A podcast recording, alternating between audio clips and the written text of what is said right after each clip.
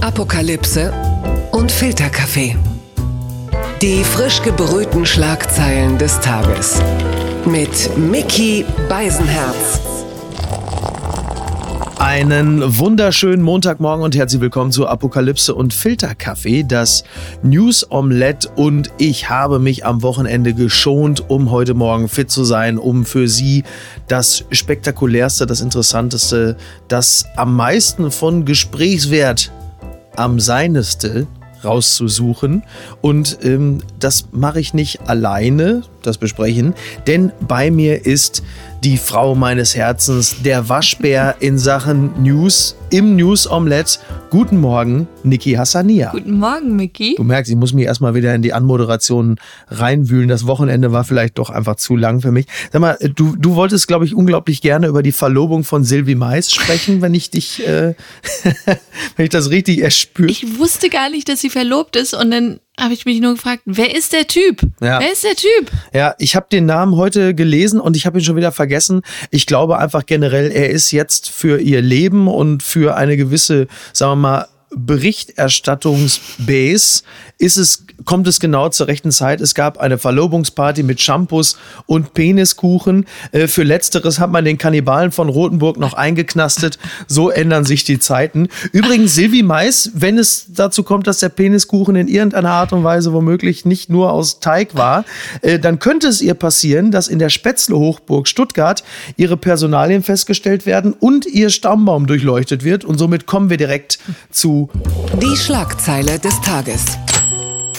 Die Welt titelt Krawalle in Stuttgart. Polizeipräsident will Familienhintergrund recherchieren lassen. Ja, nach den Straßenkrawallen in Stuttgart erwägt der Polizeipräsident, die Herkunft der Verdächtigen zu recherchieren. Seine Aussagen stoßen auf Kritik. Zuvor hatte es eine Debatte über Racial Profiling bei der Polizei gegeben. Und so viel kann man jetzt schon mal sagen, diese wird höchstwahrscheinlich nicht abreißen, denn der Polizeipräsident von Stuttgart, Frank Lutz, er, ja, der plant offensichtlich den Familienhintergrund der Tatverdächtigen zu ermitteln. Die Ermittler würden auch bei Verdächtigen mit deutschem Pass die genaue Herkunft über die Landratsämter herausfinden.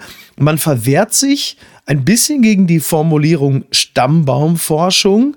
Ähm, das sei eine Erfindung der Stuttgarter Zeitung gewesen. Ähm, unterm Strich fühlt es sich für mich aber in etwa so an. Das geht jetzt vielleicht nicht zurück bis in die vierte oder fünfte Generation der Tatverdächtigen, aber Frage auch an dich speziell, du mit Geburtsort Teheran, was anderes als Racial Profiling kann es am Ende ja nicht werden, oder? Ich frage mich auch, was der Sinn des Ganzen ist, ähm, um das in der Statistik dann so zu erfassen. Ha! Äh, man sieht Ausländer, äh, also nicht Bio-Deutsche, äh, sind doch gewalttätiger oder wofür soll das sein? Und es bestätigt mich nochmal darin, ich habe den deutschen Pass, aber da steht auch drin Geburtsort Teheran. Und äh, bei der Einreise in die Vereinigten Staaten oder so wird sowas auch dann abgefragt. Und ähm, es fühlte sich tatsächlich immer so an, ja, wir akzeptieren dich als, als Deutschen, aber äh, irgendwie dann auch nicht. Irgendwie bleibst du dann doch immer Ausländer. Ja. Ja, also es wird ja definitiv ein Unterschied gemacht. Also wenn du die, die genaue Herkunft oder die Wurzeln der Tatverdächtigen untersuchst, ähm, dann wird womöglich festgestellt, aha, die Täter haben zu 34 Prozent äh, einen libanesischen Migrationshintergrund. Was bedeutet das für die künftige Polizeiarbeit? Dass Menschen, die für, für die Polizei äh, aussehen, als hätten sie einen libanesischen Migrationshintergrund, werden dann in Zukunft kritischer beäugt. Oder im Zweifel auch mal, wie unser Freund Besat ja irgendwann hier auch im Podcast schilderte, dann auch mal eher aus dem Bus rausgeholt. Und das läuft ja dann letzten Endes auf Racial Profiling hinaus. Nichts anderes ist es ja. Ohne jetzt gleich die ganz große Rassismuskeule zu schwingen, aber nüchtern und sachlich betrachtet kann das ja nur das Ergebnis einer solchen Ermittlung der genaueren Familienhintergründe sein.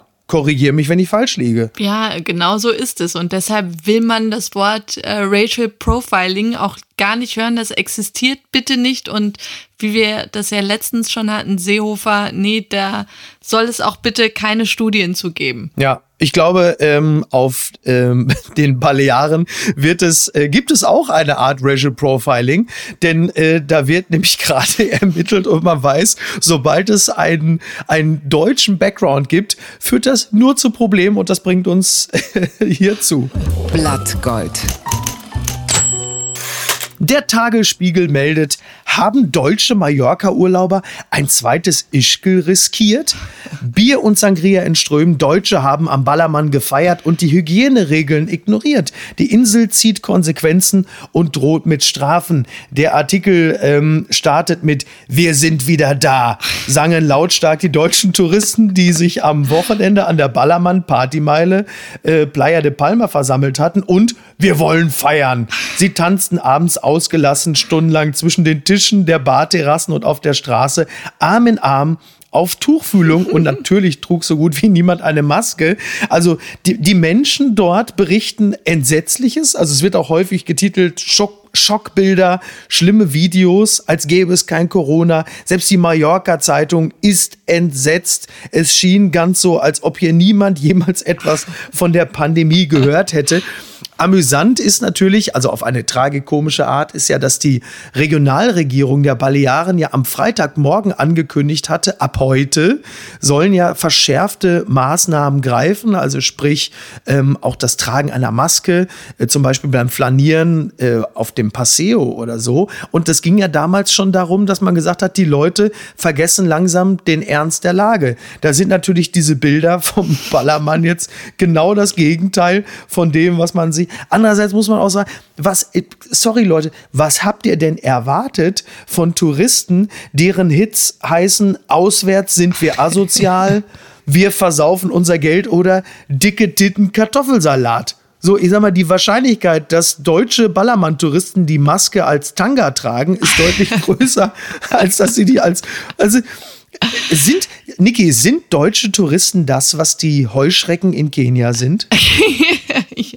ja, genau das. Nein, ich, ich ähm, musste auch so ein bisschen schmunzeln über diese, diese harten Worte wie entsetzt und schockiert. Und ich glaube, das liegt echt daran, dass die auf einer Insel leben mhm. und einfach Spanien auch härter getroffen war. Das heißt, die sind ganz anders alarmiert als wir. Und ähm, diese Bilder, ich habe dir das selbst gesagt, da am, am Pferdemarkt in, in Hamburg, ja. wenn du da am Wochenende spazieren gehst, die sind alle draußen. Und meine erste Reaktion war ja auch, ey, du hast das Gefühl, als wäre nie was gewesen. Naja, klar. Und ähm, Eigenverantwortung. Eigenverantwortung. Ja. ja, aber ich will nur sagen, dass die Bilder von da, ich kann mir echt nicht vorstellen, dass es viel schlimmer ist als hier am Wochenende. Ähm, nur, dass die Leute, die ähm, Einwohner da einfach wirklich dann entsetzt sind über das, was wir jetzt schon echt in Berlin ja. und so seit Wochen sehen. Und du weißt natürlich auch, dass, äh, also ich meine, die Hits, ja, die am Ballermann gesungen werden, sind ja nicht umsonst auf dreijährigem Niveau.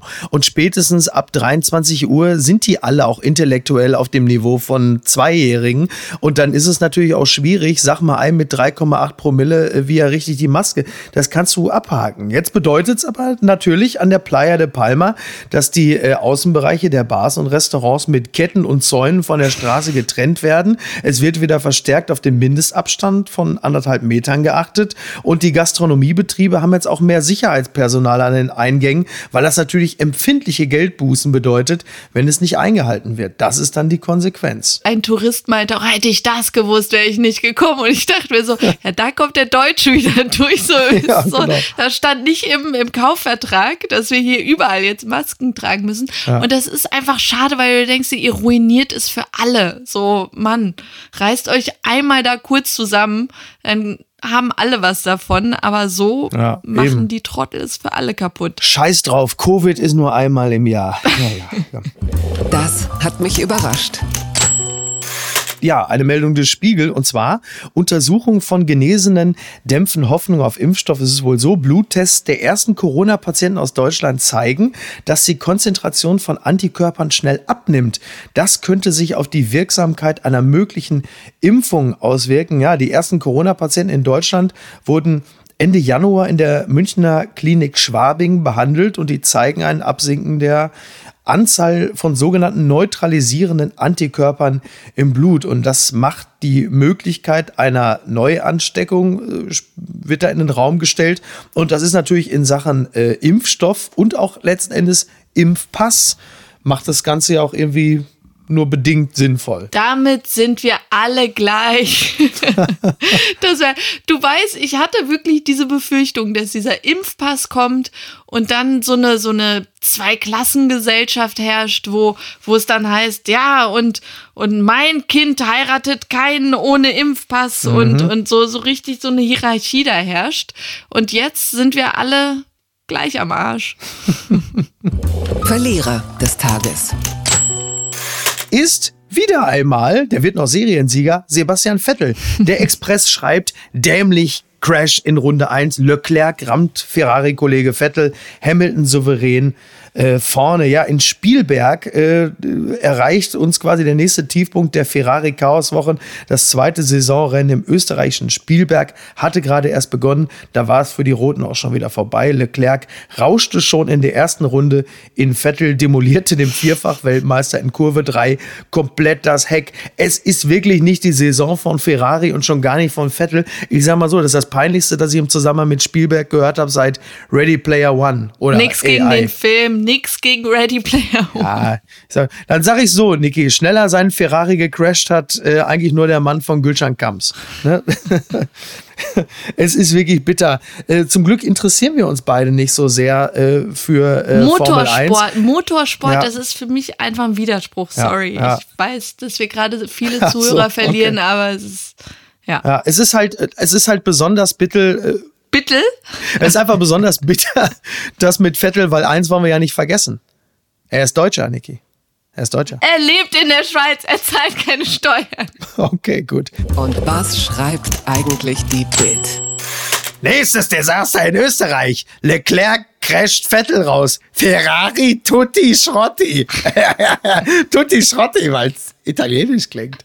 Und dann noch die Meldung, dieser Rennstall ist der HSV des Motorsports. Das ist doch wirklich... Also wie unnötig. Wie, warum mussten sie den HSV mit unter den Bus werfen? Ja. Ich habe gar nicht verstanden, warum. Ja, wirklich, ja. Und ist jetzt dann, Vettel ist er dann, wenn, wenn Ferrari der HSV ist, ist Vettel dann quasi so der Helmpeter, der Helmseppel von Ferrari? Naja, egal. Was schreibt die Bild denn sonst noch? Muss Söder jetzt Kanzler werden? Ja, die Bild hat es besonders eilig. Sie wollen Markus Söder jetzt also endgültig hochkanzlern, weil Merkel sich morgen am Dienstag in Bayern mit Söder trifft. Auf dieser, was ist das, diese, auf, der, auf Schloss Herrenchiemsee. Und da gibt es dann tolle Bilder, auch das komplette bayerische Kabinett ist da. Und die Bild wird jetzt also sehr nervös, die wollen jetzt Söder gleich hochkanzlern. Und da frage ich mich auch, also warum muss denn jetzt schon im, im Juli 2020, warum sollte Merkel äh, denn jetzt schon also warum sollte man sich jetzt schon auf einen Kanzlerkandidaten einigen? Das macht doch überhaupt gar keinen Sinn. Also es ist ja noch wahnsinnig viel Zeit. Ich kann mir vorstellen, dass Söder einfach jetzt so das Momentum nutzen will und muss, äh, dass er echt Hummeln im Hintern hat und sagt, komm, komm schnell her, ich ja. bin jetzt, wie es in der Bild auch heißt, der Kronprinz. Ja, der Kronprinz, aber es besteht halt einfach noch überhaupt gar keine Notwendigkeit, äh, da sich jetzt schon festzulegen. Also das, das, ist ja schön, dass die Bild das gerne hätte, aber und was ist eigentlich auch ganz schön fies gegenüber äh, Friedrich Merz, dem die Bild ja nun wirklich bislang da hat ja alles die Bild getan, dass es klappt und jetzt das. Naja. Watch out for Röttgen. Twitter, 280 Zeichen Wahnsinn. Ja, auch da finden wir Markus Söder, denn ein tolles Bild von ihm geht bei Twitter rum. Söder, wie er eine, eine Katze streichelt. Ganz niedlich, also Pussygrabber Söder. ne, und Tiere sind im Kommen. Äh, ähm, Söder hat seine Katze, äh, dann Habeck hat die Pferde. Und was hat Laschet? Die Schweine von Tönnies. Oink, oink. Das ist auch, ja, ich warte darauf, dass äh, Habeck den Minister wie Putin äh, so auf dem Pferd durch die Gegend reitet. Das wäre konsequent gewesen. Frei im Oberkörper? Ja, klar, das erwarten wir. Es gibt ja eh ganz tolle Motive von Habeck. Äh, es gibt einen tollen Text von äh, Stefan Kusmani vom Spiegel über Habeck. Gibt es einen schönen Auszug. Wir kennen Habeck bereits mit ausgebreiteten Armen und barfuß am Nordseestrand. Wir kennen den volksnahen Socken am Boden eines ICE. Wir haben gesehen, wie er sich Corona-bedingt eigenhändig das Wuschelhaar kürzt. Und jetzt eben Habeck unter Pferden. Die Szene mit den Konix allerdings markiert einen bemerkenswerten Höhepunkt der Habeckschen Selbstvermarktung. Ja, schöner Text, ähm, kann man sich noch durchlesen, macht sehr viel Spaß. Du bist, ähm, meinst du, Habeck ist ein wenig eitel? Not a fan. Ja. Not a fan. Ja, er, er, er kommt in den Talkshows immer sehr unprätentiös rüber und macht sich das eigentlich alles durch seinen Social-Media-Auftritt ein bisschen kaputt. Da lobe ich mir doch äh, meinen Markus Söder. Und du hattest mich gefragt, Niki, hat der Söder eigentlich irgendwelche Skandale? Und wie habe ich reagiert? Ja, Schmutz. Ich war total begeistert. Ich so, ja, natürlich. Äh, Söder hat eine uneheliche Tochter. Darüber hat die Welt schon 2007 berichtet. Und das ist jetzt ja nicht weiter ehrenrührig. Mir fiel wieder ein, dass ich diesen Artikel damals gelesen hatte. Und ähm, in diesem Artikel der Welt von 2007 steht dann halt, zu Wort gemeldet hat sich jetzt die Mutter seines unehelichen Kindes, denn Markus Söder hat eine uneheliche Tochter. Das hat natürlich die Bunte berichtet.